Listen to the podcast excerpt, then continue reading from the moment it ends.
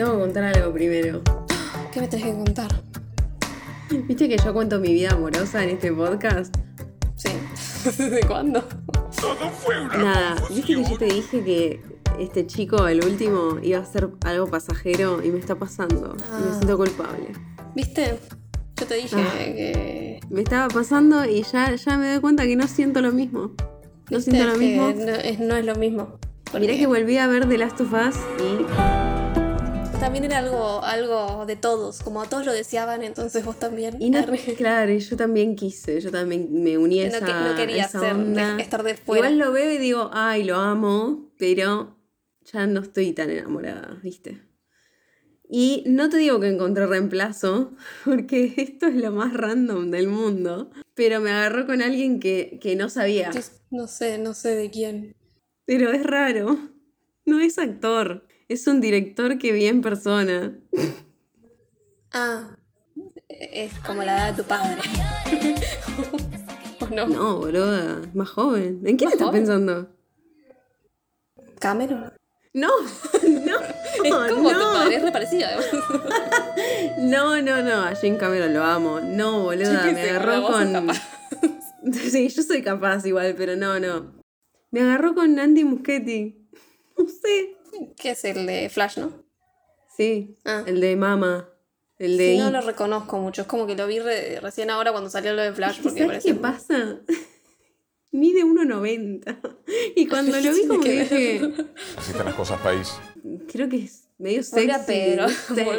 volvé a Pedro. No sé si me va a balear. Me agarró algo, me agarró algo. No sé si es porque es muy argento también. Arre. ¡Mi Igual- país! Según entiendo, también es cuestión hasta que salga Gladiador 2. ¿No? Cuando salga Gladiador 2, átenme. Que no querés, pero la vas a ver igual. Porque. Sí, porque estoy indignada de que hagan una 2, pero bueno, me pones ese, ese cast y qué quieres que te Vamos, diga. O vamos sea, a ver, vamos a probar. A ver si lo pones a Andy al lado de. De la tableta que dice Almodóvar, que no tiene tableta. Si no Por sabía. favor. Eh, Almodóvar Pedro está trabajando para tener. Porque según Almodóvar, Pedro tiene uno de los cuerpos más deseados. Pero no es de tableta. Me encanta Tableta. que diga tableta, ahora me imagino un Porque chocolate. Es español. Amo. re. Qué rico. Qué rico, arre. Bueno, y hablando de Almodóvar, ya que estoy, te digo, estuve viendo Almodóvar, mucho Almodóvar. Mujeres al borde de Ah, un, ataque, de, nervios. ¿La viste? Hay muchas obras de teatro de eso. Sí. Eh, no recuerdo si la vi, me parece que sí, pero no estoy segura. Me gustó, pero es muy comedia y, y el conflicto es muy amoroso, entonces mm, a mí me gusta cuando se pone turbio todo, ¿viste? Así que me gustó, me divertí, pero bueno, no, no me mató. Aparece un poco Antonio Banderas, que está muy joven. Antonio Banderas. Miren, hablé con ella, es tan turbia y tan buena. Pero Mal, tan y turbia. vean también, mal, y vean también la piel que habito. Sí. Igual siento que es así. Si vieron algo de Almodóvar, vieron la, que, la piel que habito. O Dolor y Gloria, no sé. La- vi la ley del deseo que está Antonio muy jovencito y como que se obsesiona con un director de cine, ¿no? Y a mí me encanta, me encanta como labura Antonio Sí, Banderas. también. eh, me gusta mucho y está bueno como labura él y todo, pero como que es como que arranca la peli y él ya está re del tomate y se, se, se obsesiona con alguien de la nada, ¿entendés? Claro, Eso es lo como que, que no quizás tiene me choca un toque. A ver, si está loco no es necesario que me justifiques porque se obsesiona, ¿no? Pero Sí, bueno, no siempre sé, igual como en que, películas es como que igual. como que me chocó un toque, como que lo sentí medio de golpe. Igual el otro día me causó gracia, no sé dónde escuché. Que en las películas nosotros buscamos siempre que nos justifiquen las cosas, cuando en la vida a veces Sí. pasan cosas casuales que no tienen sentido, Sí, pero que obvio. si en una película vos lo ves sin justificarnos, tipo, los personajes se encontraron de, o sea, de casualidad en la calle, es como que decimos, ah, lo sospechamos, ¿viste? Sí, sí, sí. Bueno, y después una que me encantó, que es la que más me gustó de estas que vi, La mala educación. La mala educación me encantó. Me Ah, me encantó. suena el nombre, pero no, no- es no con creo que lo haya Gael visto. García Bernal. Muy Almodóvar, muy creepy, le tira palos a la iglesia. Me, me encanta, me encanta ese Almodóvar combativo siempre. Sí. Y siempre queer, obvio. Sí. Me gusta mucho Gael, labura muy bien. Sí. Está muy bien. Y tiene giros en la trama. Excelente. ¿Vos qué viste? Hace un tiempito vi una serie que recomiendo, que está en Netflix, eh, que se llama Los Días. Y yo por un, o sea, cuando la empecé pensé que era un documental. Y tiene muchas ondas a la serie que hemos mencionado y recomendamos también, Chernobyl. Se trata sobre una planta nuclear en Japón, eh, de Fukushima, si no me equivoco. Es de una situación real porque además al final de la, de la serie te dice eh, como que todos los sucesos fueron sacados del diario de uno de los, de los protagonistas, digamos, de uno que pasó todo esto. Y te juro que no, o sea, como que no esperaba mucho de la serie y me mantuvo estresadísima. Me- en un momento lloré Uh, porque es como todo esto de que, bueno, hay un terremoto, digamos, y después del terremoto un tsunami, cosa que pasa en Japón, ¿no? Pero todo esto afectó a la planta y lo que está pasando es que está a punto de explotar el reactor y nosotros vivimos durante esos nueve capítulos todas esas horas que pasan en Mm. toda la gente lo que intenta hacer para prevenir la explosión del reactor. despe- desesperante. Esto es una historia real y sabemos que no pasó. Igualmente, aunque sabemos que no pasó, te mantiene súper tensionado toda la serie. Como que en la misma serie y los mismos protagonistas de la serie, y nosotros eh, como espectadores pensamos mucho en Chernobyl, ¿no? Cuando pasa, cuando vemos esta serie. Y en, y en la serie en un momento dicen, vamos a volver a ser igual que en Chernobyl. Ay, qué horror, boludo. Y es como que vos Encima sentís un- como todos están re angustiados. Esto de los japoneses, viste que ellos no, como que no expresan las emociones como nosotros. Todo lo más occidental es como más emocional para afuera y ellos son como emocionales para adentro. Mm, Como que siempre son muy, no sé, callados, muy estoicos. A ver, No voy a decir qué pasa, pero en un momento es como que es todo silencio. Y ellos están Mm. haciendo algo que es re tranqui, pero vos, ese silencio te mata. Porque los ves a ellos que no están llorando ni nada, pero están todos re como re angustiados y los vas viendo a cada uno de los protagonistas angustiados, re lento. Y vos sabés lo que está pasando y sabés lo que están haciendo y, y el miedo de ellos, digamos. Y es como, ay Dios, me partió el alma esa escena. Y después lo gracioso es que esta escena termina con que uno de los, de los que está ahí dice, che, tengo hambre. Entonces todos como que se relajan y vos también. Y me pareció que recopado que te transmita tanto. Como en Y también está esto de que... Sí. Sí, Bueno, tiene Bueno, hambre. ¿quién ¿Quién tiene tiene hambre? Que esto de el, el heroísmo, hay heroísmo, digamos, ahí un montón de veces, pero también como que te muestran siempre la duda, como que hay algunos que quieren ir a la mierda, ¿viste? Pero también tienen estas cosas de los japoneses del sentido del deber y de que tienen que cumplir su, eh, su trabajo, digamos. Y no sé, me pareció una serie muy buena, muy recomendable. Bueno, muy bien. Me la voy a agregar. Yo soy Luz Yo soy Mel. y esto es Juego de Juego Cinefilas. Cinéfilas. Y si están en YouTube o en Spotify, recuerden comentar, poner los likes, poner este 5 estrellas en Spotify. También tenemos redes sociales como Instagram y TikTok. Si nos siguen ahí, pueden ver reels sobre los episodios. También hacemos preguntas o también nos pueden comentar, mandar mensajitos o lo que sea. Y por último tenemos cafecito, que si nos invitan a un cafecito, pueden eh, decirnos una serie o una película para ver. Y la vamos a ver lo más prontamente que podamos. Ah, bueno, y todos los links están por donde suelen estar los links, si los quieren ver. En nuestro perfil de Instagram. Sí, de Insta. Es que en realidad están en todos lados. O sea, en Spotify también, en YouTube Ah, también. bueno. Busquen Bueno, descripciones, un Linktree, busquen perfiles. tenemos Linktree, ahí están todos los links con todas las cosas. Gracias, vuelvan pronto. Fin de espacio publicitario. Estamos reunidas en el episodio 50, parte 1. Feliz cumpleaños, arre. Ay, no, justo, te, justo falta poco. No, no, no quería Le decir. mala suerte. No, no, lo ¿Cómo dije te en chiste, no lo dije por tu cumpleaños real. Ahora Verás si como mi que vida es una mierda, te voy a echar la culpa a vos. siento que tenía que decir algo porque es 50 justo. Pero no, es 100, es Bueno, 50, no. no importa. Sí importa. Bueno, pero no se enoje. Estamos reunidas en el episodio 50, parte 1, para hablar de The House That Jack Built. Belt. O en español, La Casa de Jack. Es una película de terror psicológico de 2018, escrita y dirigida por Lars von Trier. La película debutó en el Festival de Cine de Cannes, marcando el regreso de von Trier al festival después de más de seis años.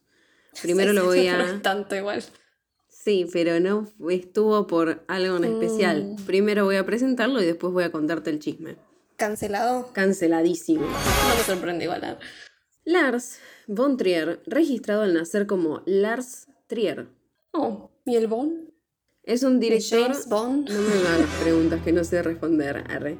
Es un director de cine, guionista, productor, director de fotografía danés, de 67 años. Ya lo hemos presentado, ¿no? Porque hablamos en un episodio de Dogville. Dogville. Extrañamente yo te di las dos pe- películas de Sí. Montreal. Qué raro. Su primer película, dirección, guion, edición es The Orchid Gardener. Sí. Que en realidad se llama Ochi de Carter, no sé Ah, cuánto. debe ser griego. Tourne, que es una serie, asumo, de 1980 a 1981. Epidemic, en 1987.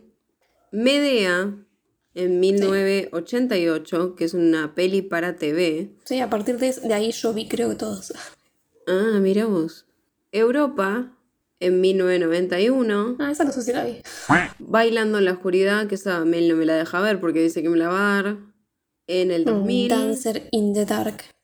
Que está la, la cantante. Sí, Bjork.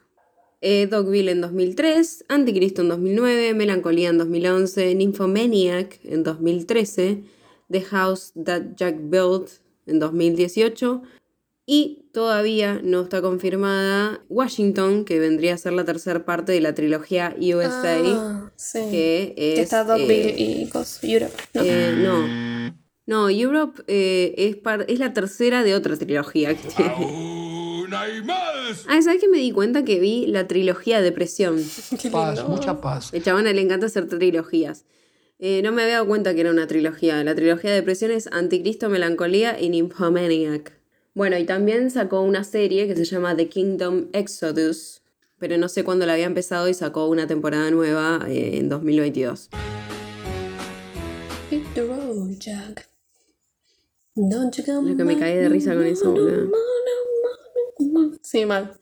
Además, como que la, la música es pum. Mal. Esta película hizo su debut fuera de competencia en el Festival de Cine de Cannes, seis años después de los infames comentarios nazis de Lars von Trier que dijo durante la No conferencia de prensa de Melancolía en 2011.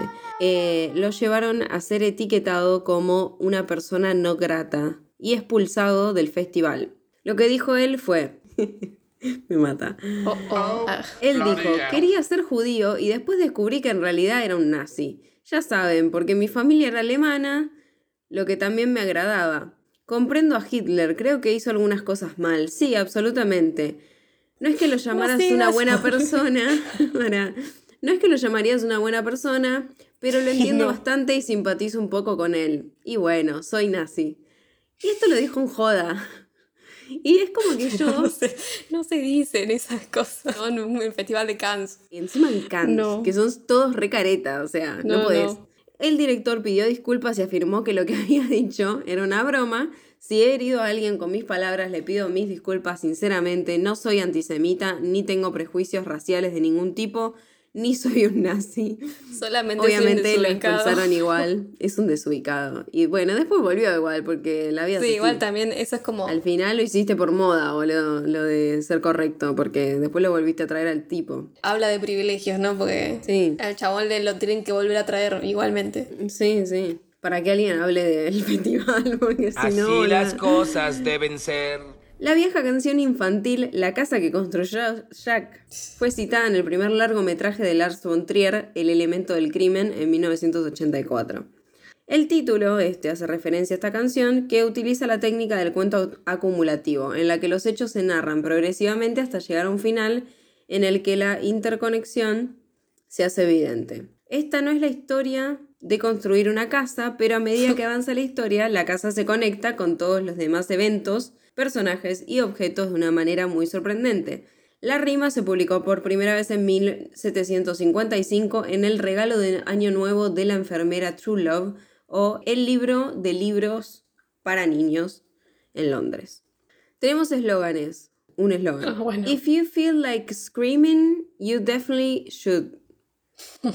Si sentís que querés gritar, definitivamente deberías. Sí. Y me causa gracia porque me acuerdo claramente la escena. Empezamos con pantalla negro. Dos hombres están hablando en voz en off. No vemos nada. Uno dice, ¿te puedo preguntar algo? Y el otro dice, no puedo prometerte que voy a responder. Ok, eso es exactamente a lo que me refería. ¿Tenés permitido hablar en el camino? Estaba pensando que quizás hay reglas. Déjame explicarte, la gente en este camino suele hablar para confesar lo que hicieron, no pienses que me vas a contar algo que nunca escuché antes. Y nos sigue contando esta voz, la que primero preguntó, nos dice, voy a dividir mi relato en cinco incidentes elegidos de forma aleatoria en un periodo de 20 años. Y tenemos el primer inter- intertítulo que dice primer incidente. Lo vemos a él manejando en la carretera. Él es Jack y está interpretado por Matthew Raymond Dillon, conocido como Matt Dillon, es actor, director y guionista estadounidense de cine y televisión de 59 años. En 1979 estuvo en Over the Age, en el 80 en Little Darlings y en My Bodyguard, en el 83 The Outsiders y Rumble Fish, en el 89 Drugstore Cowboy, en el 96 Beautiful Girls y Grace of My Heart, en el 98 y de la peli que más lo conozco yo creo, porque la verdad que es un actor que como que yo esta película que voy a nombrar ahora la vi una sola vez en mi vida, porque era un clásico Sí. y como que, ay, ¿cómo no la viste?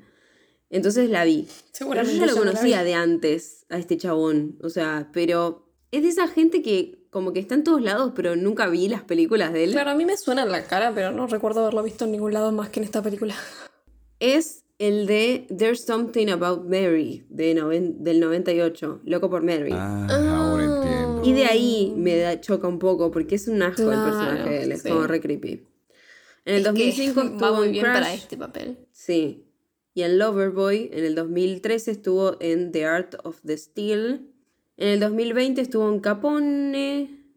Y ahora lo nuevo eh, va a salir en Asteroid City. Eh, Ah, ¿De quién es? La de este que no nos gusta. Arre. ¿Cómo se llama? Recalculando. El pastelero, boludo.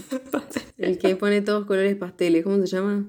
Y Porque en mi cerebro estoy pensando, tu mamá debe ser pastelera. Para hacer bombones como vos. Ay, ¿cómo se llama este salame? Re de Wes Anderson. Ahí está. Cuestión, ya que es un ingeniero que se ve a sí mismo como arquitecto Bueno, mamita, haz lo que se te y comete una serie de asesinatos en el noroeste del Pacífico. Yo la vi ya sabiendo que él era un asesino serial. Y ahora el póster también. Sí, obvio. Es re Dexter Morgan, boludo. Re prolijo el chabón. Matt Dillon también interpretó a un personaje en Algo pasa con Mary o Loco por Mary. Pero que se hacía pasar por arquitecto y era acusado de ser un asesino en serie que operaba en los Estados Unidos, en los estados de Utah y Washington, en el noroeste del Pacífico. En ambas películas hay un tema relacionado también con la descomposición de los cuerpos. Nos Así ¿estarán que- queriendo decir algo? Va por la carretera y una mujer le pide ayuda porque se le rompió el auto y tiene roto el jack, justamente. en español se le dice gato, es esa cosa para levantar la rueda del auto que como que metes y haces tú. Hizo toda la mímica de cómo levantar. Sí, al pedo, porque ustedes no me están viendo, no importa. Em, Imagínenselo. Y tiene el auto roto y el gato roto, entonces no puede arreglar eh, el auto si el gato está roto. Entonces, bueno, como que le pide ayuda. Y la mina se sube y le pide que la lleve a algún taller cercano. Y él le dice que conoce uno, pero medio que no quiere llevarla, como que está reactiva el chabón. Y ella lo empieza a cuestionar y le dice, yo nunca me subo a autos de desconocidos. Mira si sos un asesino serial. Mira si sos un asesino. Y se lo dicen No joda, lo pero... Pero, claro, se lo dicen joda, pero se lo dice seria. Sí. Y es rarísimo porque es como, pero es la gracia de la peli, porque es como, nosotros ya sabemos encima que es un asesino. Es como que nosotros estamos recagados en las patas por ella. Claro, porque es como que decís, callate, boluda, o sea, porque sabés que algo le puede llegar a hacer, ¿no? Y es como que se sigue salvando y vos decís, "Uh, bueno, no sé, no sé qué va a pasar. Y la forma que tiene, por lo menos ella, de, la forma que tiene de expresarse, como que no sabes si lo está boludeando. Viéndola, viéndola esta segunda vez y una cosa que dice a lo último es como que pienso que está todo muy tuneado por la visión de, de Jack, ¿no? Es que es eso. Sí. Es que en realidad él la está viendo así como que ella lo está Yo- provocando yo, para vi que... eso. Sí, yo ni lo bien la mate. escuché y dije, esto no puede ser real, no puede ser una Claro, conversación real, boluda. Podés decir un comentario, pero no tanto.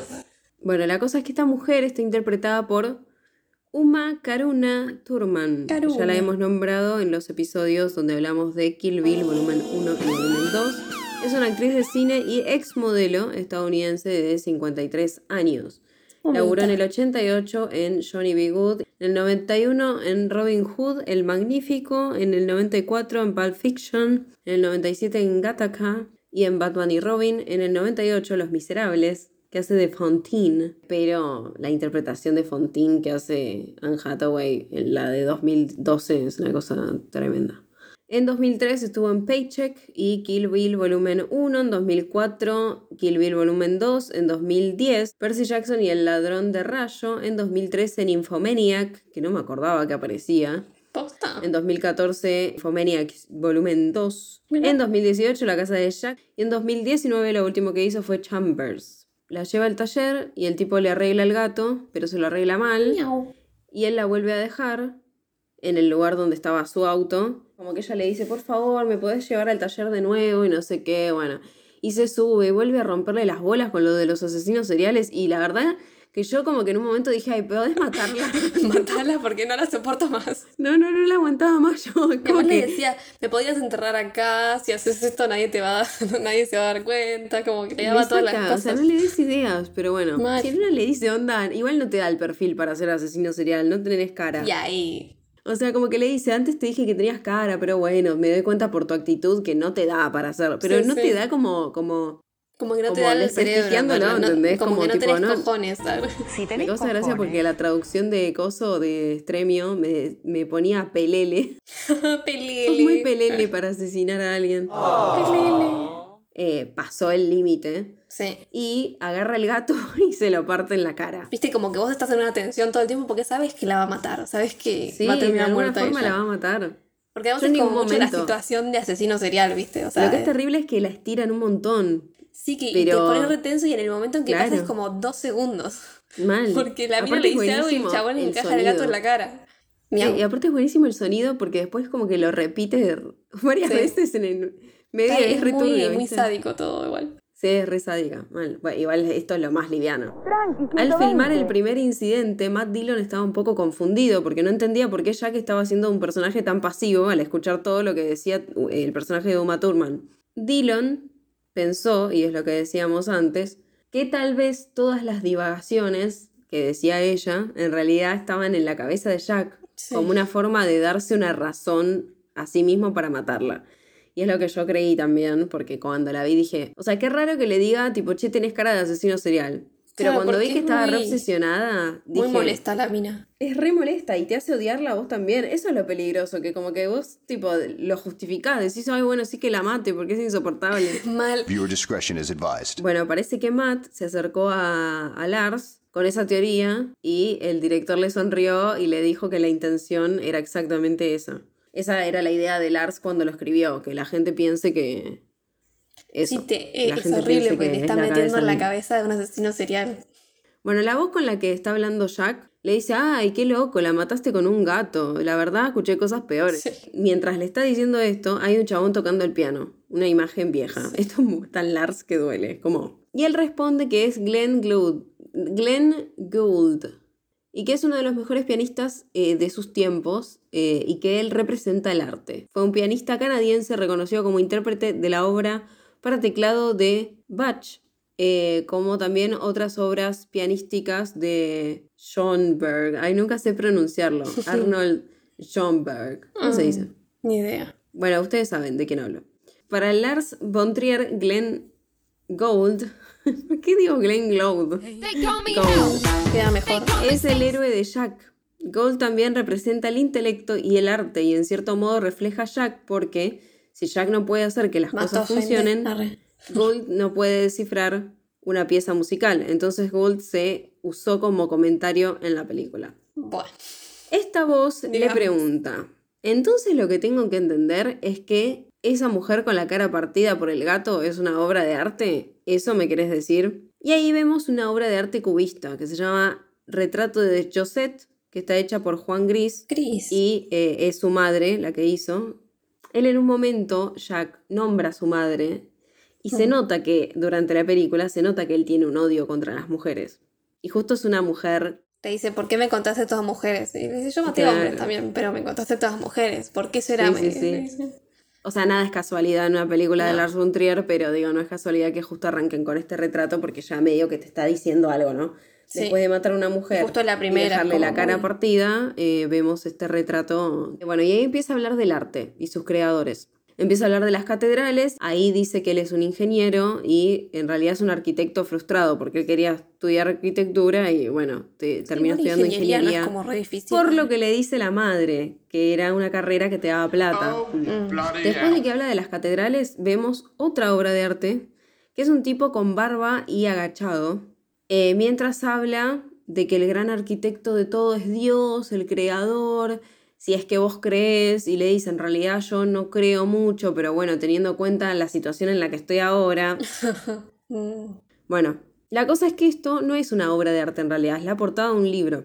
El libro de Urisen, o Urisen, no sé cómo es, de William Blake, que a Blake lo nombra un montón durante la película, que es un libro inspirado en el Génesis, cuenta el mito originario de Urisen, encarnación de la sabiduría convencional y de la ley, creador de un mundo de alineación y opresión en el que tras sucesivas caídas acabará naciendo la forma humana y con ella la promesa de la emancipación y la revolución. Está diciendo en este momento es que el arte eh, no tiene límites, más o menos, y que te libera y que lo que él hace de cierta forma es arte y se está comparando con Sí. artistas que pintaron un cuadro y él es un asesino. Pero bueno, como que él se siente un revolucionario porque está rompiendo las reglas, ¿no? Se sigue justificando, es todo eso, justificación. Aparecen varias obras de arte eh, mientras él está hablando de que el arte es muchas cosas y Verge, o Verge, no sé cómo se dice. Virgilio. Sí, Virgilio, pero bueno, Verge se escribe en inglés. En un momento lo nombran, eh, es esta voz con la que él está hablando, ¿no? Una vez que te dicen Virgilio, medio que cachas quién es, ¿no? Pero bueno. Le dice, muy conveniente e inusual entre el montón de malas excusas. Como diciendo, escuché un montón de malas excusas, pero Sí, esta... sí. Y suena el piano de antes. Y lo vemos a él haciendo un plano, pero es como la misma, o sea, dibujando un plano, pero es la misma postura que el pianista. Entonces ahí vemos exactamente la comparación, ¿no? Y vemos que está lleno de maquetas el chabón. Y él ahí le confirma que tiene TOC desde chico, que su TOC específico es limpiar, que tiene que estar todo pulcro y perfecto.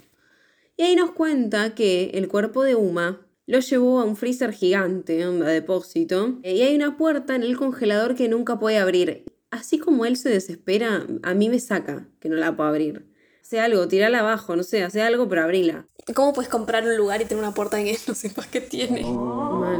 Bueno, estas son las partes graciosas, porque es bastante, es muy irónica la película. O sea, Sí. por momentos me reí y es como que me, te da culpa reírte. Sí. Y por momentos uno siente lo mismo que el asesino y es rarísimo, como esto de matala, porque es insoportable, pero yo no lo dije, de verdad. Yo no lo quería hacer.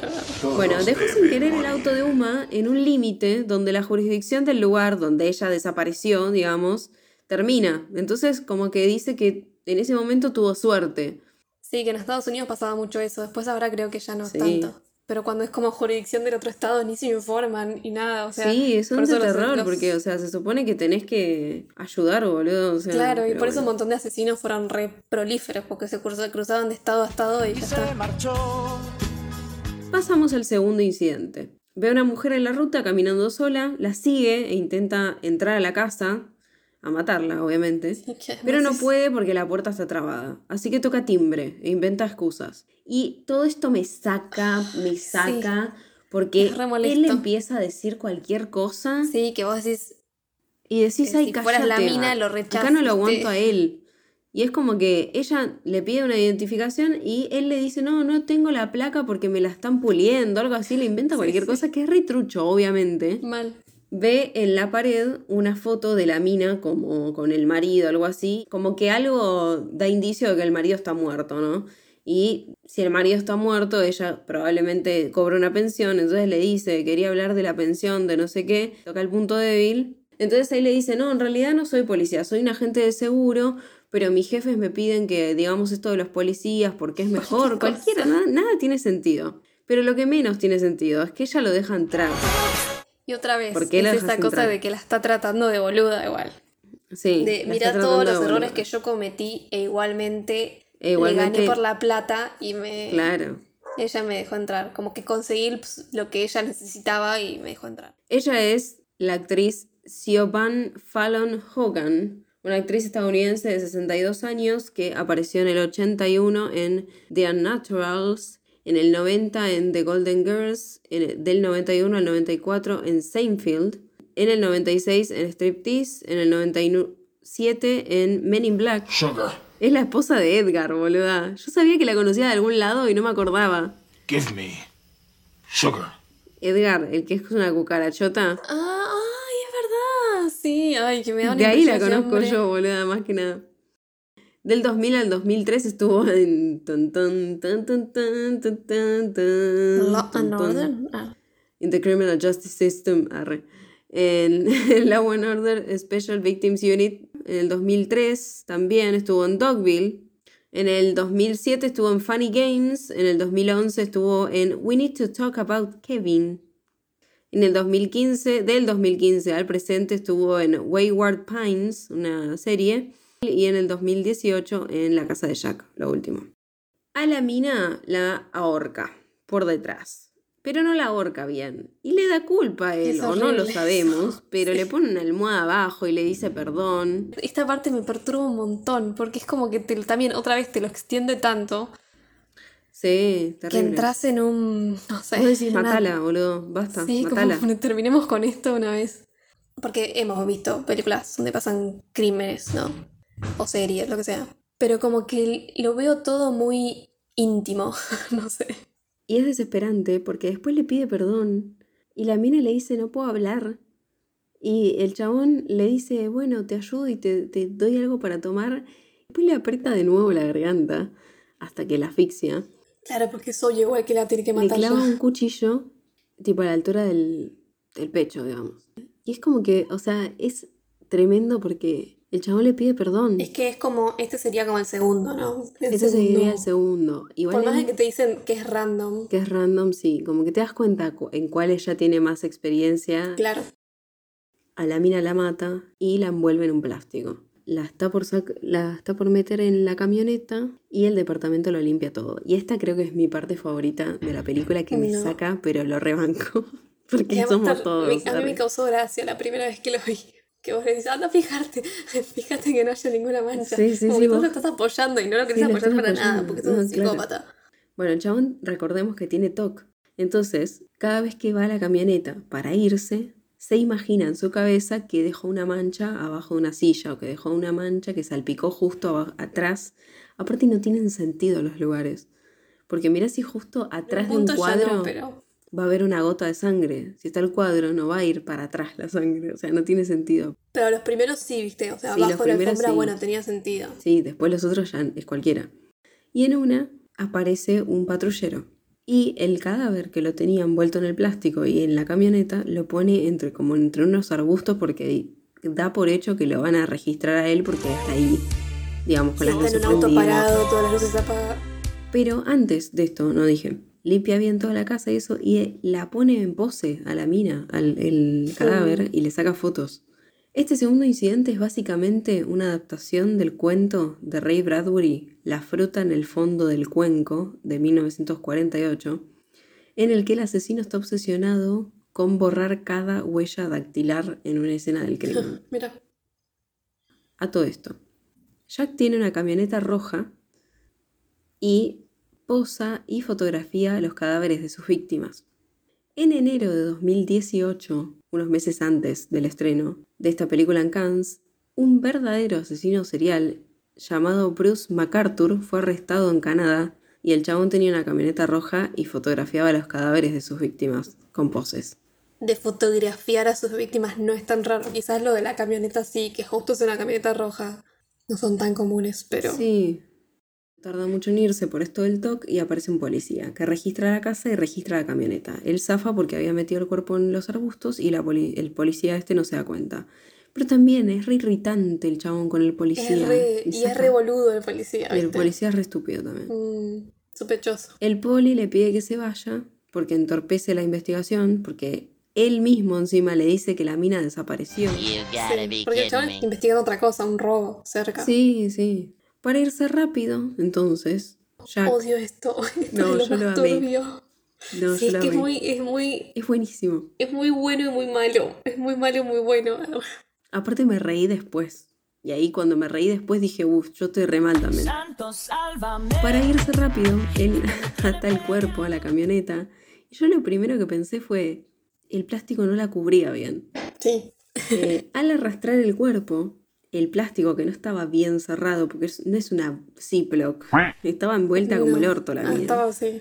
El, el plástico se corre, entonces el cuerpo se va rozando con la calle y deja un rastro de sangre desde la casa de la mina hasta el depósito donde está el dejar caer una congelador. sola gota de pintura que no sea. ¿Qué es eso? Y es más bizarro lo que pasa después. Y es muy bizarro porque yo dije, de alguna forma, no sé cómo, va a zafar. Sí. Y ahí aparece otra señal divina. ¿Se acuerdan que antes habíamos dicho que el chabón justo dejó el auto en el límite del otro estado o algo así? Entonces Sí, fue casualidad. fue casualidad. Bueno, esto también casualidad, o como dice él, que sintió que era como una señal divina, llueve torrencialmente y se limpia todo. Claro, algo que lo llevaba directamente hacia él, además. Era... Bueno, mientras pasa todo esto, suena Fame de David Bowie. Fame makes him hate, thinks it's over. Fame, Y- let's get loose. Y eso de que es una señal divina es como que lo rejustifica a él también, ¿no? Puts you there where things are hollow. De que realmente está haciendo arte. Eh, fama hace que un hombre se haga cargo de las cosas, fama lo suelta, difícil de tragar. Fama te pone allí donde las cosas son huecas. Fama. Ya sabemos que a los asesinos seriales de este tipo les gusta la fama. Porque El reconocimiento, lo que les sea. gusta el reconocimiento. Después de esto aparece él con cartelitos. Eh, mientras escuchamos la voz de Virgil o Virgil, que dice, ¿aceptaste que sos un psicópata?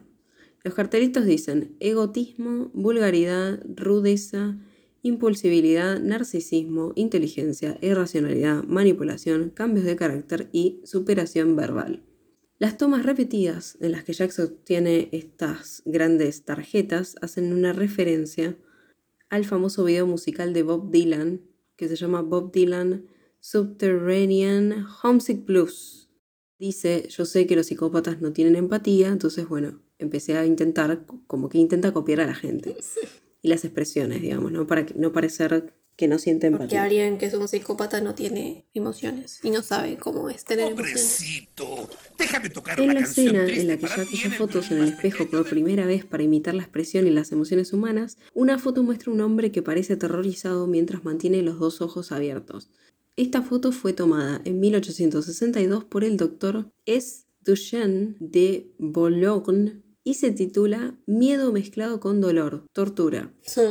La Dios. fotografía original ahora eh, forma parte de la colección Wagstaff del Museo Getty y empieza a hablar de su infancia. Habla de que le daba como paz, digamos, los tipos cortando pasto coordinadamente con las guadañas, que no puedo evitar también, pensar ¿eh? en, la, en la muerte con las guadañas. Sí. Tipo, creo que nunca me planteé para qué servía una guadaña. Y me, ho- hoy me contaron, ¿entendés? Que se puede cortar pasto. Yo pensé que lo tenía la muerte. Ah, no, no. no sé. como No, yo sabía, conocía la guadaña. Sí, pero es como que Y no siempre sé, me pareció como re útil. y me encanta el, el ritmo. Me encanta, el ritmo es divino y el sonido, el sonido. Y aparte, Sí, es ¿no te da la como- sensación de que si estás viendo concentrada la peli, como olés el pasto cortado? No sé, Ay, como... sí, sí, sí, como que tengo ganas de ponerla, bueno, o sea, no cuando está la guadaña, pero poner la manito después, viste, agarrar todos los pedacitos de pasto que Ay, quedan y el olorcito. Mm, sí, como tenemos que me dio mucha problemas paz, tenía razón me el parece, pibe. porque Ah. nos estamos, inve- nos estamos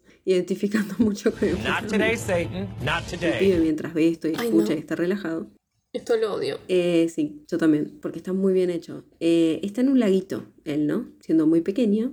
Y aparece un patito. Y él lo agarra y lo acaricia. Sabemos lo que hacen los asesinos seriales cuando son pequeños con los animales. Le corta una patita y lo vuelve a meter en el agua. Como para que nadie mal muera lentamente. La escena que involucra la mutilación de un patito por parte del personaje principal cuando era un niño se realizó con la ayuda de efectos especiales y el patito no fue, eh, no tuvo Sí, pero ningún daño. Lars von A pesar de esto, hubo una considerable reacción de la audiencia hacia esta escena porque es muy realista. Pero PETA, la organización, defendió la película en un, con- en un comunicado elogiando su descripción precisa del vínculo entre el abuso animal adolescente y la psicopatía. Es que sí. Por esto de que se sabe que la crueldad hacia los animales es un rasgo re común en los asesinos en serie. cuando son chicos, porque es como arrancan, digamos, ¿no? Viendo sufrir a un ser vivo que no es Sí, humano, dicen que es como, pero así arrancan. como empieza a demostrarse que son psicópatas, que no tienen Sí, empatía. Pensé que ibas a dar un ejemplo, como empezó, pensé que ibas a decir. Bueno, Dahmer. Cuestión que después de esto empieza a contar que a medida que va matando cada vez más, se le va yendo el toque. Esto va a sonar raro, pero yo como espectadora eh, me quise morir. Porque dije, no se te puede ir el toque, boludo. O sea, era lo que justamente para mí era especial del asesino, ¿entendés? Como, me pone mal que se relaje. Como que digo, no te podés relajar, tenés que seguir siendo así, psicópata, no sé. Esa tu gracia. arre. Claro, como que no sé, boludo, yo no quería que, que sea desprolijo después. Yo me horroricé con el congelador, pero porque no estaban ordenados, boludo. Déjeme, Señor, con tu espíritu. Empieza a contar entonces que no estaba contento con las fotos que le había sacado a esta mina. Entonces, vuelve a la casa para perfeccionarlo. Y cuenta esto de que cuanto uno es más cara dura, menos bola te dan. Es re verdad igual. Sí. A mí me hizo acordar que yo cuando era chica Maté a... arre. Sí, arre. no, yo no me solía copiar. Porque era como que me, parecía re estúpido hacer el trabajo de hacerte un machete, para eso estudiaba, o sea. Sí, mal. Pero sí hice un par de veces, pero tipo dos, tres, que directamente abría la carpeta en medio de una prueba y escribía lo que decía la carpeta. Y era tan obvio que nadie pensaba que me estaba copiando. Nah, No es buenísimo. ningún consejo para que hagan, pero bueno, a mí me funcionó. Yo nunca fui mucho de copiarme. Lo que sí me copiaba, pero porque era imposible acordártelo, boludo. Es algo que, que te encante. Eran las, las fórmulas de físico-química. Eso, boludo. ¿Qué carajo me voy a... eh, Sí, la no, base matemática de... nunca ni me podía copiar porque no entendía. No, todo eso ni en pedo, cosas de matemáticas. Y de camino ve a una mina sola en la ruta y no puede evitar matarla. Como que pasa Porque dice, ay, es tan fácil, dice. la atropella encima. Eso también. Eso es otra cosa que me da toque a mí. Todos los problemas. Yo pensé que las iba a matar a todas igual. Y me saca. Te muestra cómo va escalando y el chabón se saca cada vez Sí, más. sí, yo lo y eso es entiendo. lo que lleva pero que lo terminen agarrando, ¿no? Pero, Podés bueno. escalar de ot- otra forma, pero haciendo lo mismo. Me pone mal que a una la atropella, a otra le clava un cuchillo, a otra la ahorca. Si tiene TOC, tiene que ser TOC para matar también. Y pero no se puede ser curando. así, espontáneo. No me agrada eso. Porque parte del TOC es no poder dejar pasar algo. Sí, Es como si ya se te viene el pensamiento en la cabeza. Es lo mismo que, tipo, una cosa muy de TOC es, tipo, eh, no sé, tengo que prender y apagar las luces tres veces antes de salir o algo así. sí, Si vos saliste y dijiste, uh, pará, las prendí dos o, o, o tres. sí. Tenés que volver y tenés que hacerlo, ¿entendés? Claro, es como, sí. no podés quedarte así, no podés dejarlo pasar. Arre. Sí, María, ahí tenés que hacer otra cosa. Pero digo, mato, entiendo en arre. eso, es que él la vio y es como. Lo Aparte pensó, su el pensamiento pasó por su su cabeza, camino. ya está. Y después dijo, no, la tengo que matar. Y también todo tiene que ver, ¿no? Porque a la primer mujer la levantó en la ruta. So that we're all connected.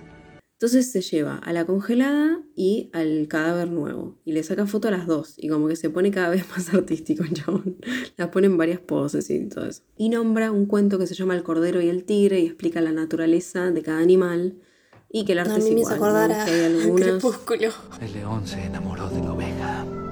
Qué estúpido, ve. Bueno, se pone a hablar de esto del cordero y el tigre, hablando de esto de que el cordero naturalmente es como un ser, eh, no sé, de paz. Y Arre, paz, y el mucha tigre paz. mata para comer y bueno, todo eso que es como Además la naturaleza. aparecen O sea, él se está comparando con un tigre sí. prácticamente, ¿no?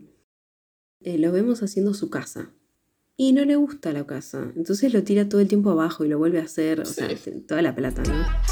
Virgilio le pregunta y le dice qué onda con una familia, si él nunca pensó en tener una familia o algo así. No, que no tenga una familia. Me encanta porque él dice, no, nunca me interesó eso, pero una familia inspiró uno de mis mejores trabajos. Y dice trabajos, me encanta que diga trabajos. Sí, proyectos son. Y comienza el tercer incidente. Se ve que él se levantó una mina, ¿no? Y la mina tiene dos hijos varones. Y él los Sí, invitó. está distinto, está con barbita, todo. O sea, pasó un tiempo. Él, sí, sí, se nota que la trabajó a la mina, ¿no? Tienen cierta confianza como para que la mina le presente a los hijos y él los lleva a un día de casa. La mina está interpretada por Sophie Grabol, que es una actriz de Dinamarca de 54 años, mayormente conocida internacion- internacionalmente por encarnar el personaje de Sarah Lund en la serie The Killing. Ah, con razón. ¿La conocías? Sí, me sonaba la cara. Jack le habla a los pibes de los tipos de caza y demás, de que él cazaba antes animales, pero que no, porque está mal. Ahora caza Es que ya no le divierte cazar animales, eso. Eso es como la isla ese. ¿Cómo era? Hay un, un cuento muy conocido que es de una isla de un tipo millonario que como que quería, que cazaban animales, pero como que después se copó y empezó a cazar la presa más copada de todas, que eran personas que llevaba a su isla y no podían salir y a los hacía como todo un día de caza para, para matar gente. Cosa de ricos. arre. Y le cuenta que algunos, una vez que disparan, capaz no dan en el blanco perfectamente, sino que hieren a un animal. Y estos cazadores llevan perros que siguen el rastro. Mientras está contando esto, de golpe pasamos a ver a esta madre con sus hijos escondiéndose aterrorizadamente. Sí, Me encanta eso, porque pasa de un momento al otro. Claro, y vos decís, ¿cómo llegó a esta situación? Pero no importa porque es muy grave. Y explica cómo matarlos, ¿no? Cómo matar en el caso de los animales cuando hay una hembra con sus Sí, cuando crías. hay ciervos. eh, eh, que es como que dice que primero hay que matar, no sé, a- al más chiquito. al más chiquito porque ahí sale la madre. Y... Cuestión que ellos no se comportan como los animales porque salen en otro orden. Mata primero al nene más grande. Y la madre sale corriendo a buscarlo. No, al más chiquito igual mata. Potato, potato. El más chiquito es... No, Porque está- él está esperando que salga el más chiquito y primero sale el más grande, por eso no le dispara. Y en una Ah. sale el más chiquito y le. Ah, sale el más chiquito y, le, y lo mata al más chiquito entonces. Sí. Bueno, y después le Y dispara al otro. tuc, y le dispara al otro. Y a la madre la deja viva, con los dos pibes muertos, como si fueran muñecos.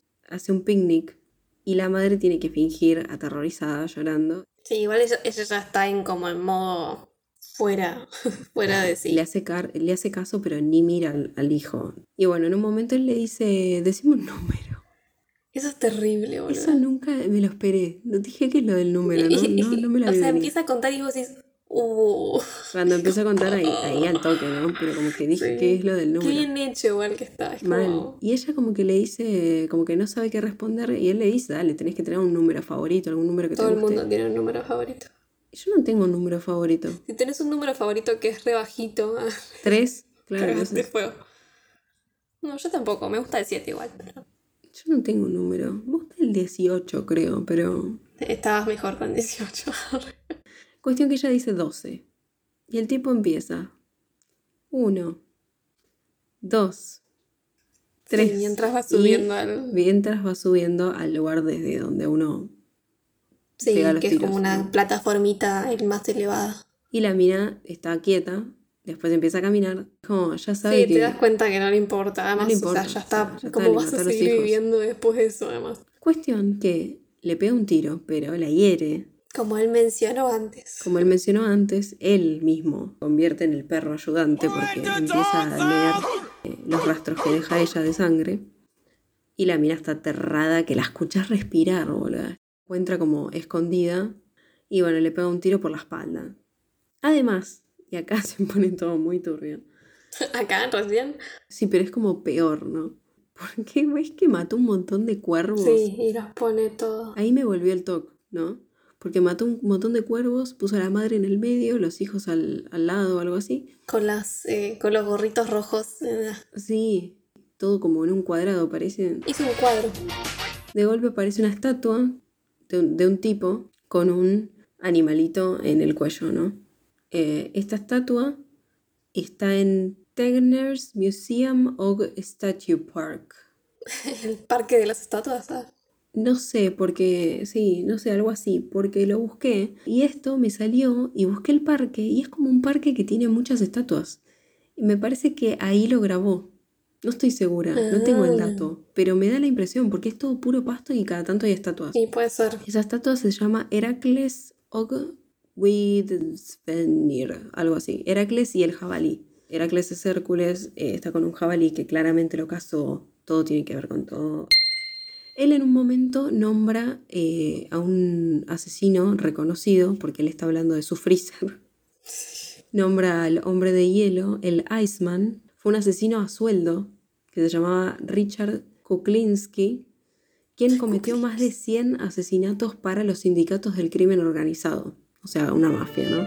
Kuklinski a menudo mantenía los cuerpos dentro de un congelador durante un tiempo para que la hora de la muerte fuera imposible de determinar, un hábito que le valió su apodo, ¿no? Por algo se llama Iceman. Una de las veces que sacó fotos a los cadáveres, y ahí te das cuenta por qué ponen fame, porque el chabón quiere fama, como todos estos asesinos seriales, ¿no? Porque una de las fotos la manda un diario. Ahí medio que decís, bueno, se está olvidando de la empatía justamente porque él antes intentaba imitar a la gente con las fotos que tiene alrededor del espejo y en esa parte donde él tenía las fotos empieza a poner noticias sobre sus propios asesinatos. Y firma como el señor sofisticación. ¿Por qué? No tenía su mejor nombre. Bueno, entonces apoda a uno de los nenes Gruñón, a uno de los nenes que mató de la mina, ¿no? Eh, porque la verdad que ni bien llegas medio pendejo de mierda. bueno, pero. No le interesa el plan, no le interesa nada. Igual a mí tampoco me interesaría ir a cazar, ¿no? Y no. Tenía razón el nene, además. Tenía razón, tenía razón. Justamente que antes nombraste a Dahmer, eh, lo de la taxidermia y demás. Entonces él tenía ganas de hacer algo así porque era más artístico. Y como este pibe era un gruñón, antes de que se congele totalmente, eh, encontró la forma de eh, moverles la cara y la expresión para que quede con una sonrisa. Bueno, y acá en este momento Virgilio le habla del amor y arranca el cuarto incidente. Y él le dice que en algún momento tuvo eh, sentimientos fuertes por esta. Esta, ¿no? Una de las tantas, ¿no? Otra vez una mujer. Bueno, él tiene cierto vínculo con una mina, ¿no? Con una rubia. Que está interpretada por Daniel Riley Presley Keogh una actriz y cineasta estadounidense, es eh, hija de Lisa Marie Presley y nieta de Elvis Presley. Ah, mira. Actualmente tiene 34 Va, años. qué loco. Va, no es tan loco. Trabajó en 2010 en The Runaways, en 2011 en The Good Doctor, en 2012 Magic Mike, muy variado. En 2015 Mad Max Fury Road, en 2018 esta peli, y también Under the Silver Lake y Hold the Dark. En 2019 laburó en The Lodge. En 2020 The Devil All the Time. En 2021 The Guilty y lo último fue en 2022 War Pony. Él está hablando con esta piba que está media depresiva, como que está media que no sabe qué hacer con él, que no lo quiere ver, pero él es re simpático, entonces va a la habitación y y le habla por teléfono y todo así para que ella no se sienta presionada, bueno. Y nosotros todo el tiempo estamos como diciendo, ¡Ah! el teléfono es rojo. Sí. Van a hablar y parecen re buena onda, todo así, hasta que él le dice, yo maté 60 personas. Y la piba no entiende y me saca. Otra vez esto de ponernos del lado de él, entre comillas, ¿no? Porque uno no se pone del lado de él. Digamos, ¿eh? Y le dice que es raro. Le dice, ay, vos sos tan raro. Y él la trata de estúpida es tan hiriente, o sea, ni siquiera le dice el nombre, que se llama Catherine, creo. Le dice simple, como que es simple porque es una taradita. Sí, sí, la trata muy, pero muy mal ahí. Y encima es, él dice que es a la que más cariño le tenía. O sea, está bien que esto puede ser la perspectiva de él siempre, ¿no? Pero si vos la tomás a la mina por lo que es, es la más boluda de todas. Realmente. Entonces tiene lógica que es a la que más quiere, porque es como la más boluda y él es como mucho más superior a ella, digamos. Bueno, en un momento ella se va y es como siempre está esa sensación de, que vos decís la va a matar igual, pero como que siempre tenés la mínima esperanza, como al principio con, con Uma Thurman que decías, bueno, no la va a matar al final, no sé. Y es como que todo el tiempo a él le salen las cosas bien, ¿viste? Mal. Pero como que todo está en, predisposición de que él termine matando a la gente. Sí. Porque ahí tranquilamente el policía podría haber ayudado. no. O cualquier otra persona. Que es lo que plantea él, ¿no? Ella logra irse del departamento y justo en la calle hay un policía. Y le cuento todo, le dice, creo que mató a 60 personas o a 61. No estoy segura. Y vos decís, ay, tan idiotas ¿verdad? Bueno, pero no sabe ella tampoco. Sí, no quiere ver igual la mina.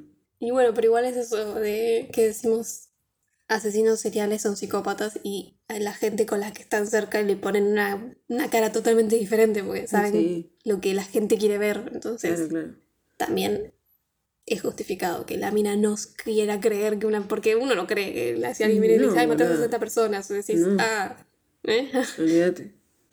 Bueno, el policía eh, le pregunta si tomaron. Y la mina le dice que sí, igual que boluda. Sí, le dice que sí. Entonces ya está, le re- saca todo credibil- Y encima que el credibilidad. chabón es re machirulo, o sea, se nota. Bueno, eh, Jack le dice, le dice al policía, todo lo que dijo esa mujer es real. Todo el tiempo él eh, probando a la justicia, ¿viste? Entonces vuelven al departamento porque él está triste y le pide perdón a ella y ella lo acaricia, bueno, no sé qué onda. Pero ella algo se dio cuenta. Entonces intenta salir del departamento.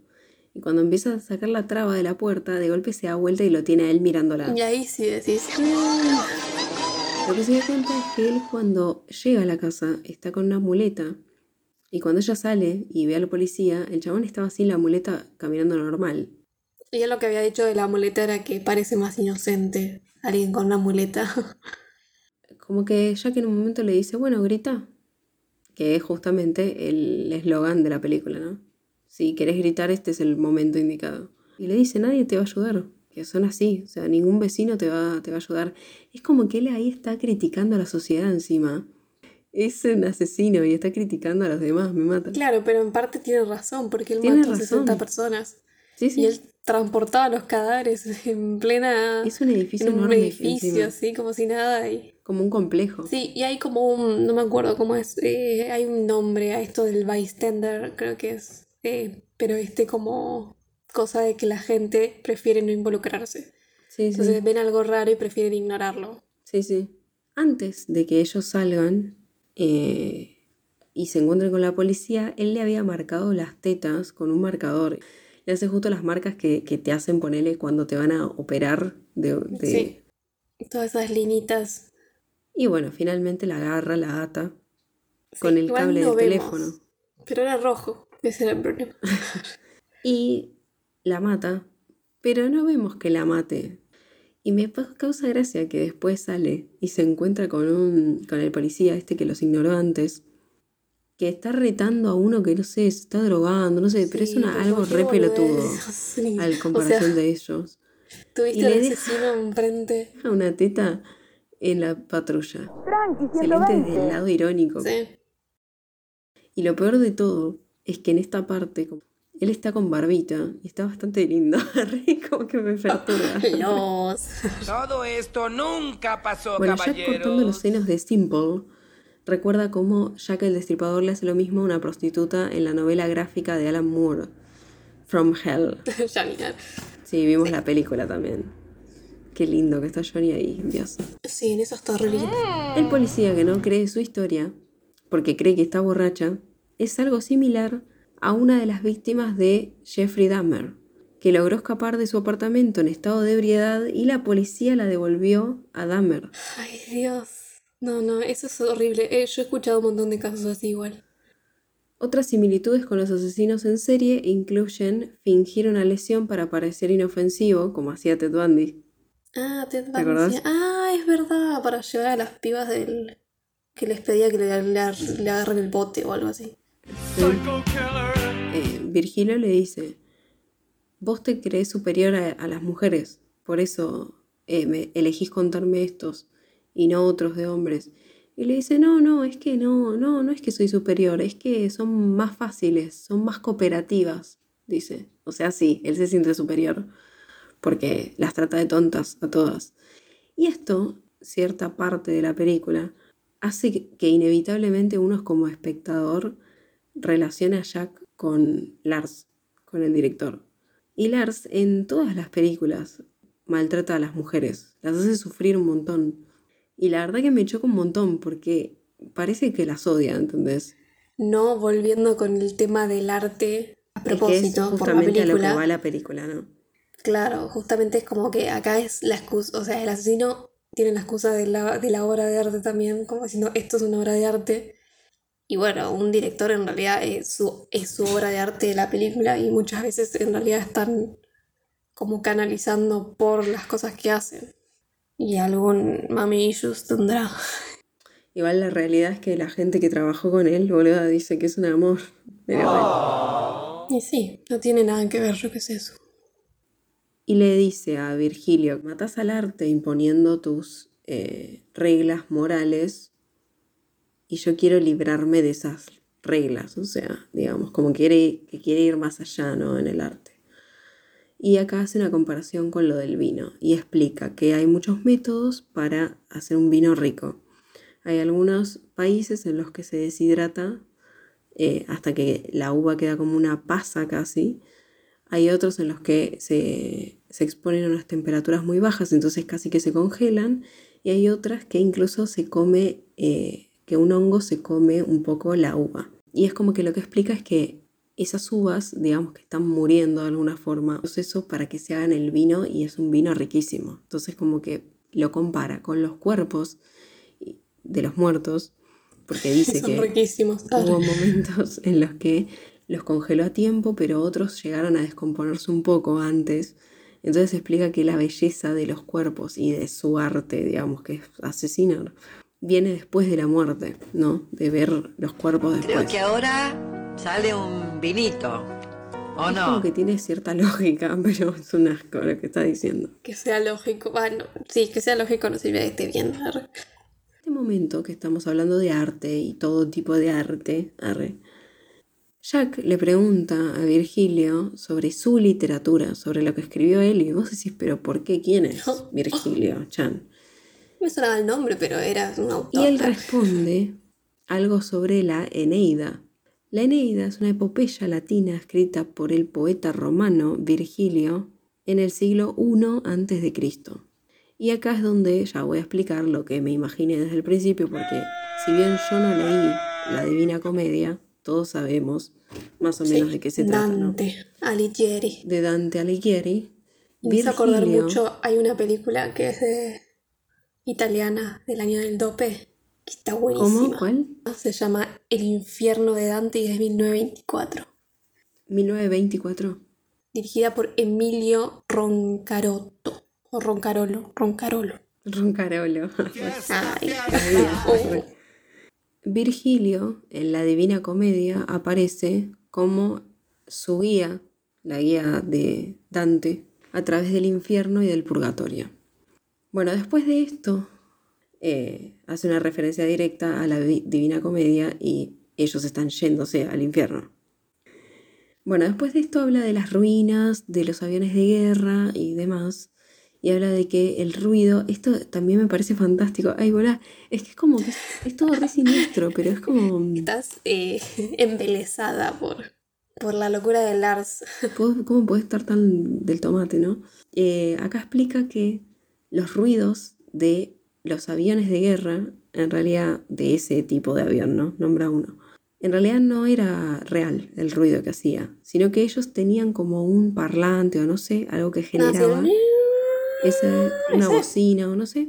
Sí, porque era la bocina de bombardeo, ¿no? Claro, que era para generar miedo, como un arma psicológica. O sea, eh, no era real el ruido, era que lo ponían como para avisarle a la gente que iban a Sí, atacar. de los nazis, ¿no?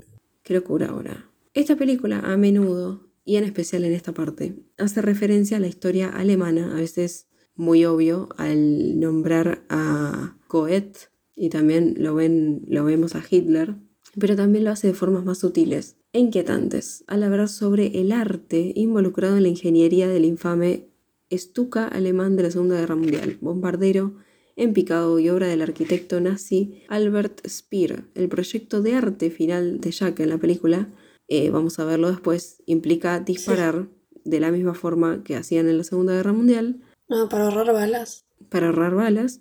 Y la película también eh, menciona explícitamente eh, un campo de concentración nazi que se llama Buchenwald y su extraña relación con Goethe. Virgilio le dice que es el anticristo. Guiño, porque hay una peli de cosa que se llama Anticristo. Tiene su propia película, Lars. Sí. Me mata porque al principio era como, ay, no me vas a decir nada que no me sorprenda. Y después está horror- horrorizado el chabón. Y le dice, nunca conocí a alguien como vos. Y justo se ve un compilado mientras él habla del arte, que es un montaje de clips que hacen referencia a la mayoría de las películas anteriores de Lars, porque se ve imágenes de El elemento del crimen, Europa, El reino, Rompiendo las olas, Dogville, Anticristo, Melancolía y Ninfomanía. Encima con esta parte es inevitable que vos relaciones a Jack con Lars y es como que Lars te lo está diciendo, ¿entendés? Como yo soy Sí. este. Y es re chocante porque, o sea, ¿qué onda? ¿Odias a las mujeres? O sea, ¿por qué siempre mata de forma horrible a las minas? Suponemos que él no es un asesino serial, ¿no? Pero bueno, está tomando a alguien que no tiene empatía y él, siendo artista, también tenés un montón de empatía, pero no sé, es como... No sé, porque no demuestra eso. Esto es un meta comentario sobre la propia vida de- del artista, pero enmarcado como una ilustración de las reflexiones generales de Jack sobre su arte, sobre el arte, mejor dicho.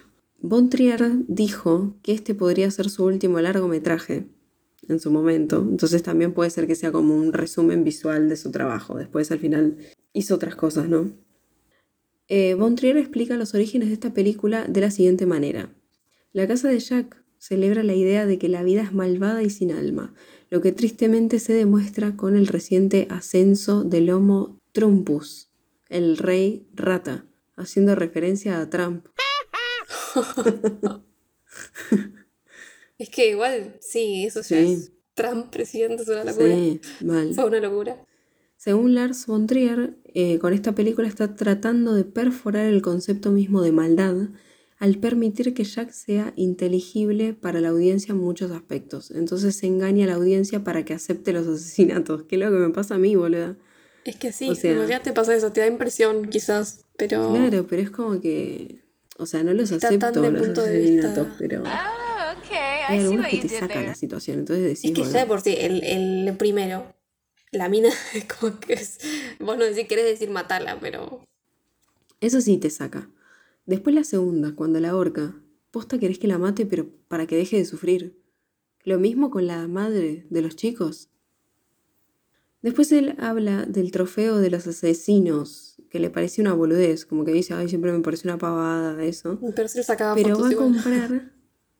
Sí, pero esto es peor, porque va a comprar balas, una en especial, y paga, y el monedero que tiene está hecho con piel.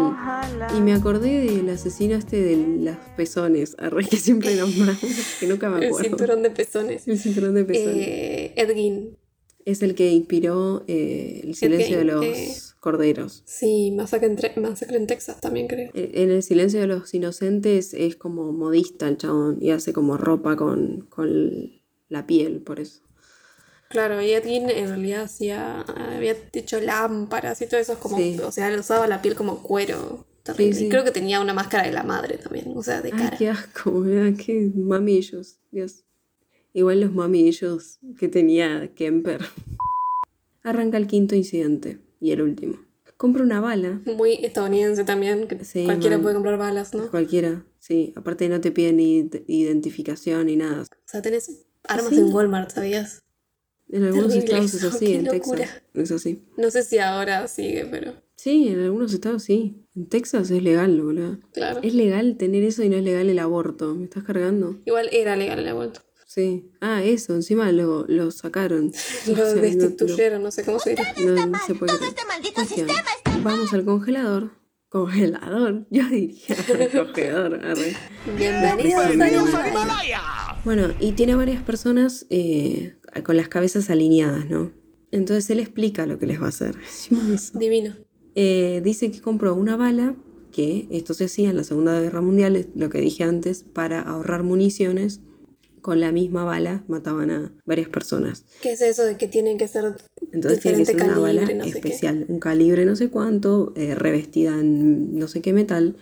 Bueno, y él como que le explica todo esto al- a, la gente que tiene atada y el último chico al que trae le dice, pero yo soy militar y eso no es como para ganar tiempo, se lo dice, obvio, pero pobrecito. Sí, igual es verdad, porque la bala que tenía era como, tenía una punta que no era la Sí, que necesitaba, no necesitaba una punta de no sé de qué carajo. Le iba a salir mal el experimento. Además, re peligroso, porque están en un, en un, es esto dentro del freezer. O sea, si, si se desvía la bala puede rebotar en cualquier lado y le puede dar a él. ¿O no? No sé cómo funciona esas paredes. suena que arre. sí. No tengo ni idea. No sé, o quizás hay muchos Las balas rebotan, boludo. Y sí, Pero con punta, las balas rebotan. va, no sé.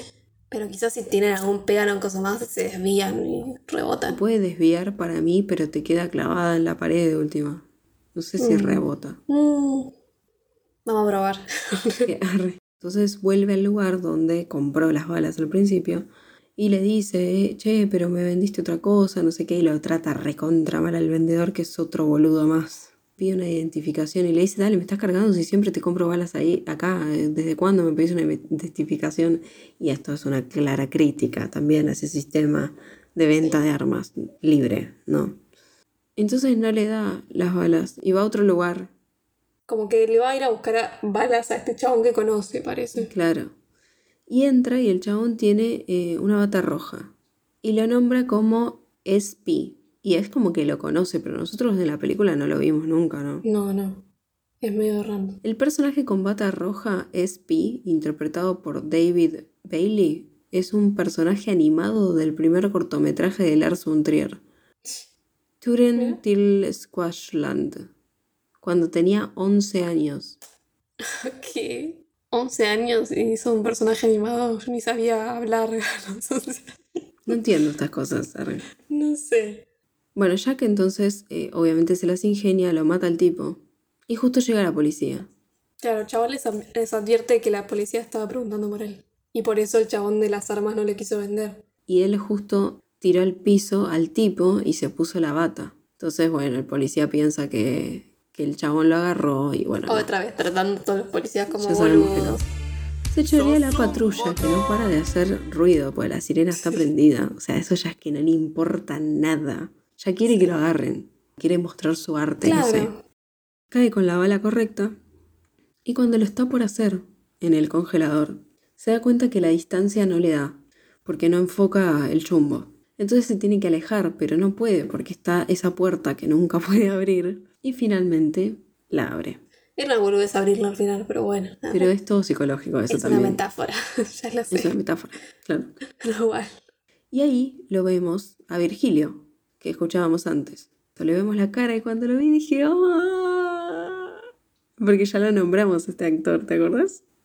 Lo nombramos en el episodio que hablamos de las alas del deseo. Ah, es Bruno. Claro, yo le vi a cara No sé, háblate, Bruno, ¿viste? Bruno Gans fue un actor suizo conocido por su interpretación eh, del Claro, ángel Damián en claro. Der Himmel über Berlin, Las alas del deseo o El cielo sobre Berlín de 1987 y también es conocido por hacer de Hitler en eh, La caída de 2004. En 1960 estuvo en Der Herrenbeat, Der Schwarzenmelon, Ujú. ¿Melón? Arre. en el 76 La marquesa de O, en el 77 El amigo americano, ¿es la marquesa de O? Sí, ¿no? O de cero, arre, no, es una O. En Sí, una 1900... red tecnológica, no sé. 001. arre. En el 79, Nosferatu Phantom der Nacht. En el 93, Tan lejos, tan cerca, que es la, la segunda de- del Ángel. arre. En el 2003, Lutero. 2015, Heidi. 2017, The Party. Oh, abuelito 2018, La. Casa de Jack. 2019, Winter Journey. En 2018 los médicos le diagnosticaron un cáncer intestinal, por lo que comenzó un tratamiento de quimioterapia que le obligó a dejar los escenarios. Y su último trabajo fue el de narrador en la ópera de Mozart, La flauta mágica, durante el Festival de Salzburgo. Falleció el 16 de febrero de 2019 en su residencia de la Villa Auch, cerca de Zurich. Bueno, acá nos confirman obviamente lo que sospechábamos desde el principio, ¿no? Lo está llevando efectivamente al infierno. Llega la policía y hacen como un agujero, digamos, mientras él está ahí que no sabe qué hacer. Eh, y la policía está dando balazos. De alguna forma nosotros no lo vemos, pero obviamente Jack muere. Le dieron un balazo. Por algo lo está viendo a Virgilio. ¿no? Suponemos. No sé en qué momento morirá, pero bueno. Él le dice que encuentre el material y termine el trabajo de su casa, el de hacer la casa, porque recordemos que la, la película se llama La casa de Jack y Sí. no la hizo la casa, porque la Claro, rompió nunca, un montón de nunca veces. entendemos cuál es la importancia de la casa. Por ¿no? esto de que todo el tiempo la rompe, porque él nunca está conforme con las maquetas y nunca está conforme con el- cómo lo hace y nunca está conforme con el material, porque en un momento cambia de material y todo.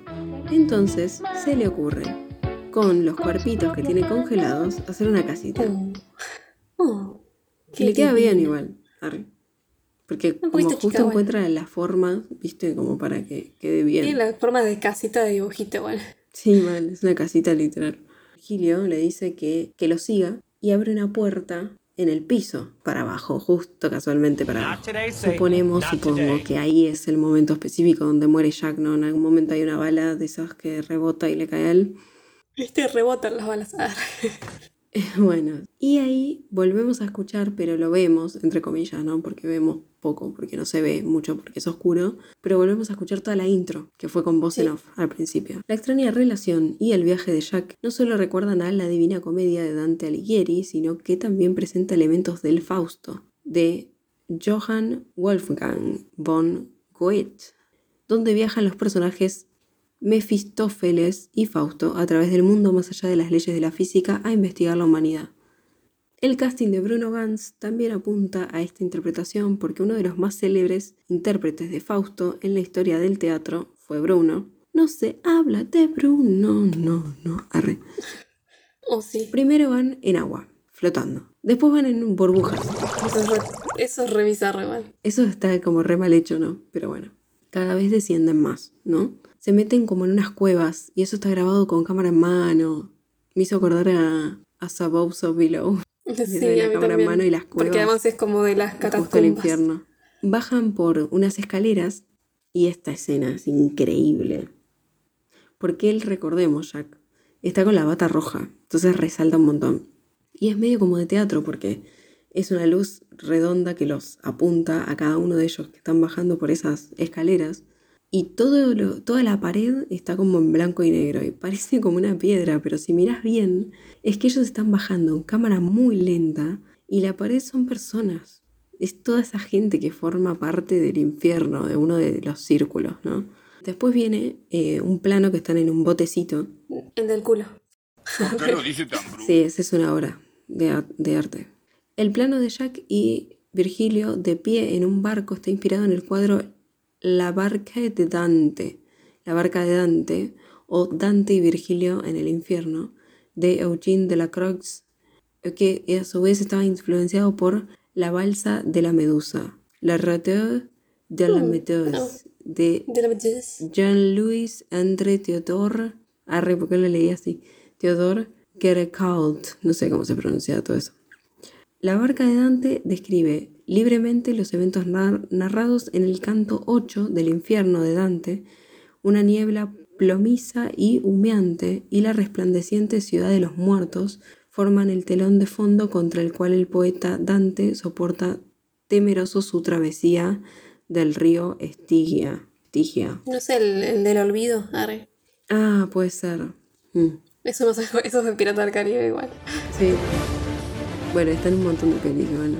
O de. Va, de. Es el inframundo de. de- De Hades. Mientras su barca surca aguas repletas de almas atormentadas, me encanta. Es eso. re. Mal. Me encanta. Dante. Qué lindo. No, pero me encanta tipo Quisiera ir de vacaciones. la historia, como, no sé, Sí, no, el todo lo, el, el inframundo es buenísimo. mal. Es re interesante.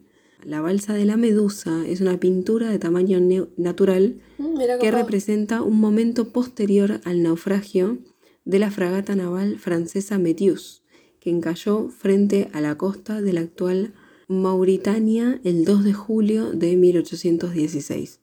El 5 de julio de 1816, al menos 147 personas quedaron a la deriva en una balsa construida apresuradamente. Todos menos 15 murieron en los 13 días anteriores a su rescate, y los que sobrevivieron soportaron el hambre y la deshidratación y practicaron el canibalismo, una costumbre en el mar cuando hay naufragios. El evento se convirtió en un escándalo internacional en parte porque su causa fue ampliamente atribuida a la incompetencia del capitán francés. Me, inclino más por la de Dante, arre. Y sí, boludo, porque tampoco Y es que se no están sé, comiendo. no. Aparte están ellos dos solos en el bote y todos los demás están en el agua. Sí, ¿sabes qué? Me- Como que mientras decías eso me hiciste acordar un montón de cosas, pero no sé qué. Cuando todo te resuena, porque siento que lo Ah, escuché la, la historia esa del naufragio. También me sonó el, el 2 de julio. ¿En qué me sonó? Ah, a ver, quizás me sonó en Porque coso. hoy es 2 de julio quizás. ¡Ay, Dios! ¡Qué impresión! ¡Qué loco! la cara que puso Mel cuando se dio cuenta que es 2 de julio. Algo me suena, este día es algo especial. Odio las casualidades, no me gustan. Oh, bloody hell. Pero está buenísima, esa, ese plano está buenísimo. Encima que va el re lento, Sí, posta y parece. además como va en súper en cámara lenta, o sea, es prácticamente una pintura en movimiento. Ay, boluda, mide 491 centímetros por 716. ¿Y eso qué es? Cuatro, No me hagas pensar. cuatro metros, boluda. 4 metros y 4 Ah. por 7 metros. Claro. Por eso es tamaño real. Está Sí, en sí. Louvre, arre, en París. ¿Eso qué es? en París. Ah, en el Louvre. Hola, señor Bueno, en una se Francis, ¿y acercan a un lugar que Virgilio describe como los campos elíseos, a donde ellos no pueden pasar. Y están los tipos cortando pasto con la guadaña. Y Jack medio que se acongoja y como que en la "Ay, me mente ve toda la ruidito". gente que mató, ¿no? Como que ve eso que es re pacífico Sí. y como que se le cruza a toda la gente que mató. Pero es como que está como medio con la lágrima ahí, pero vos sabés que él no está arrepentido igual. No, es como hizo. un... Es Mirar como- el camino que elegir recorrer. Sí, podría O haber sea, ido yo por era acá así y, chiquitito y, me final corté no la pude. pato, pero, o sea, todas esas las decisiones que lo llevaron a terminar en el infierno. Para mí es que como- eso es lo que le molesta haber terminado ahí, pero no lo que hizo en realidad. Sí, claro, sí, sí, pero es como que dice, esa es la mínima reflexión que puede tener el chabón de, no tengo acceso acá, pero es lo donde me gustaría estar, ¿viste? Y tengo que fumarme esto, pero bueno. Claro, y es como sigue estando en esa cosa egoísta, ¿no? De, de yo, Sí. yo, yo, no, me, yo pongo a la gente que maté, o sea, sí, yo, sí, yo, yo. obvio, yo ¿Por me qué me pasa merecería esto a mí, estar ahí, viste? pero bueno. Campos Elíseos es una concepción del más allá que se desarrolló con el tiempo y fue mantenida por algunas sectas y cultos religiosos y filosóficos griegos. Inicialmente separado del reino de Hades, la admisión estaba reservada para los mortales relacionados con los dioses y otros héroes. Onda Hércules. O sea, era un lugar bueno en el infierno, digamos, en el inframundo.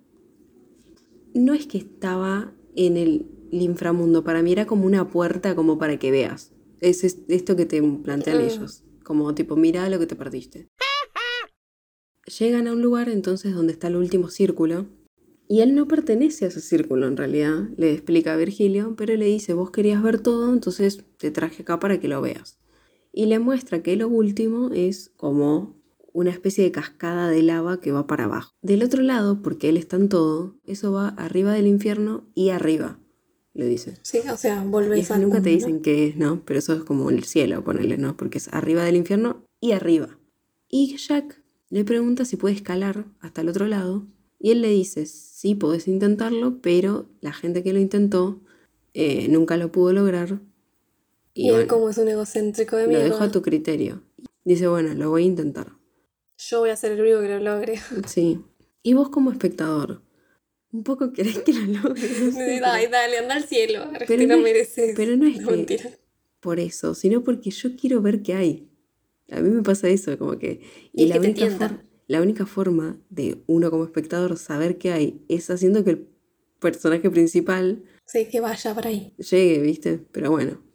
En la Divina Comedia, Dante ingresa al vestíbulo del inframundo a través de las puertas del infierno, simbolizadas por la puerta en el congelador que Jack solo logra abrir cerca del final para encontrar a, Virgil, a, a Virgilio al otro lado. Luego se puede ver a Jack y a Virgilio cruzando el río o llorando en una representación clásica de Dante y Virgilio haciendo lo mismo. El infierno consta de nueve pisos o círculos, con cada piso creado para castigar a un tipo específico de pescador. Pasan por una cabaña pescador? en un bosque. ¿Qué? No, entendí que dijiste pescador.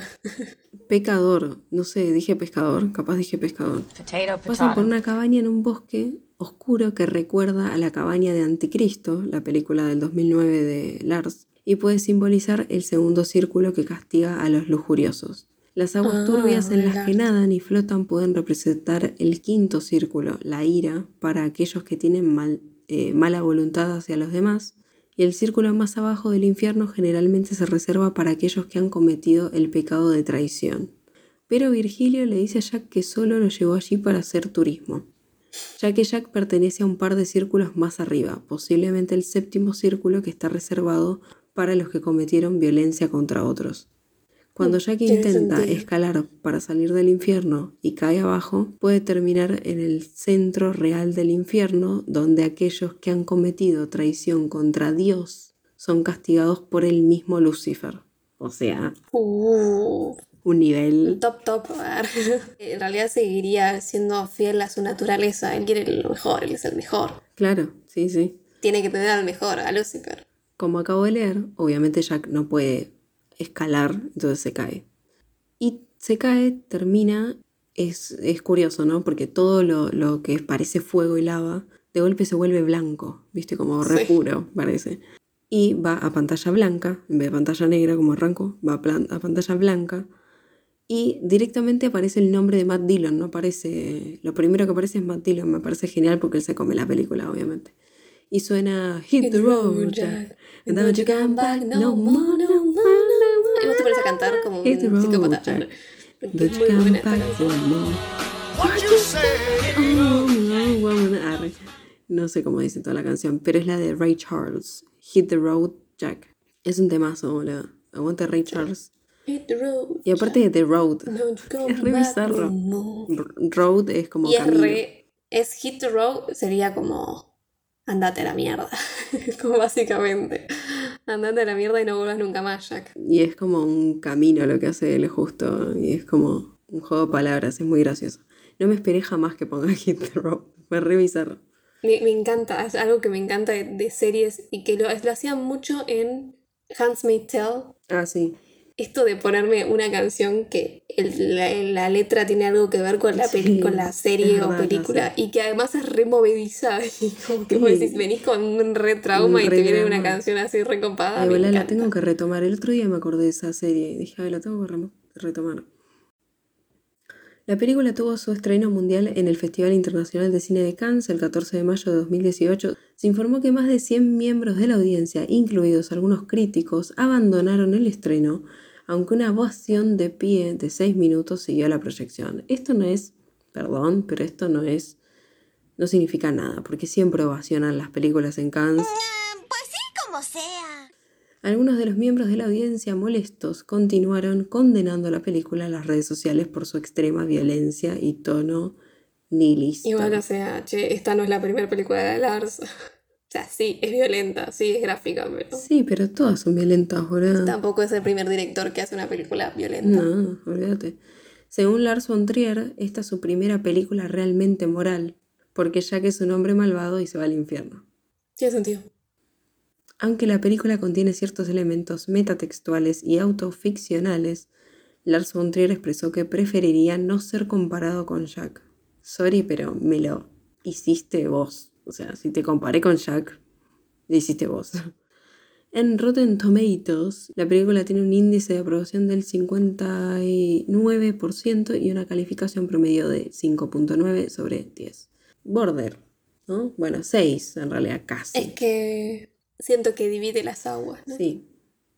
No me acordaba cuánto le había puesto a Dogville. Viste que a mí me encanta comparar las cosas. Sí. me re gustó Dogville. Me pareció re buena y la Es recomendé que es un montón. una locura. es una locura Dogville también. Yo la verdad que creo que de las de Lars, eh, pero Dogville y esta son mis preferidas. Claro que a mí me parece marav- maravilloso que vos te armes todo el escenario, Januna. Sí, porque A mí no te eso das me- me voló el cerebro. no es que estás todo el tiempo pensando esto es tiza. Lo Claro. naturaliza. Al principio yo me acuerdo cuando la empecé a ver que dije, ¿qué es esto? ¿Qué? Estoy viendo una obra de teatro, no entendía nada. Eh, Te re sorprende que, que él tenga la habilidad para saber que a vos te va a pasar eso también. Eso me parece re loco. Sí. Que Lars. mal. Si no vieron Dogville, al menos vean imágenes y van a entender más o menos de qué estamos hablando. Sí, o si no vean. Dogville, porque la verdad Véanla, está muy buena. sin buscar nada, les diría, como para sorprenderse. ¿no? Me pareció como re interesante, me perturba esto de que yo como espectadora en muchos momentos como que quería que, que le vaya bien al protagonista que es un hijo de puta. También si, si al chabón lo agarran, eh, termina la película, entonces por lógica uno quiere seguir mirando. Me parece que está buenísimo también eh, la presentación, porque al toque yo dije, esto es que alguien lo está acompañando al infierno, yo ya sabía que era un asesino. Entonces dije, esto se va a poner falopa en algún momento. Y me pareció re concreta toda la película, más allá de que, bueno, todo el arte y todo eso, hasta que lo último se va a la mierda en falopa. Y todo lo faloma a mí me encantó porque es esa referencia a la divina A mí lo que me comedia y- jodió fue las burbujitas. Sí, las burbujas son muy chotas porque es como... Son muy, muy mal hechas, no sé. Muy mal como que lo demás mal. no está mal hecho. Lo demás es todo hermoso, boludo. Bueno, y la escena que bajan por las escaleras que están los cuerpos, que se van moviendo lento, eso me encanta porque no quiere dejar de demostrarte, che, esto es una película, porque se está moviendo la gente, pero se mueve tan lento que Sí. como que es una pintura posta. No se me hizo densa para nada, la verdad me intrigó un montón. A Dogville recién me fijé y le había puesto tres y medio. En realidad creo que a Dogville le pondría 4 y a esta le pondría tres y medio. Igual es como que también le pondría una buena nota, tipo le pondría un 4, pero es como, no sé, me perturba mucho también. Me siento como que no puedo ponerle más. Me siento rara. O sea, te guste o no, el cine de él es brillante. Así que eh, eso fue todo. Bueno, la semana que viene vamos a hablar de Men. Men. Ah, cierto. Ya me había olvidado. Cierto suerte. que venimos, vamos a estar bien en estas semanas, ¿sabes? Psicológicamente. Nos escuchan la semana que viene si Thor quiere. Hit road,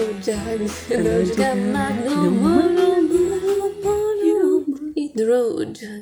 Que esa canción nos acompañe. Aunque no voy a decir más nada, no, no quiero que nos acompañe. Qué buen tema. Don't you come back no more. Adiós. Bye. Esto fue Juego de Cinéfilas. Encontrarnos en YouTube, Facebook Instagram, y TikTok. como arroba Juego de Cinéfilas. Yo soy Mel, me pueden encontrar en Instagram en arroba m.rem, rem con doble E. Y yo soy Luz y me pueden encontrar como arroba Sirena de Comarca. Nos encontramos la próxima semana.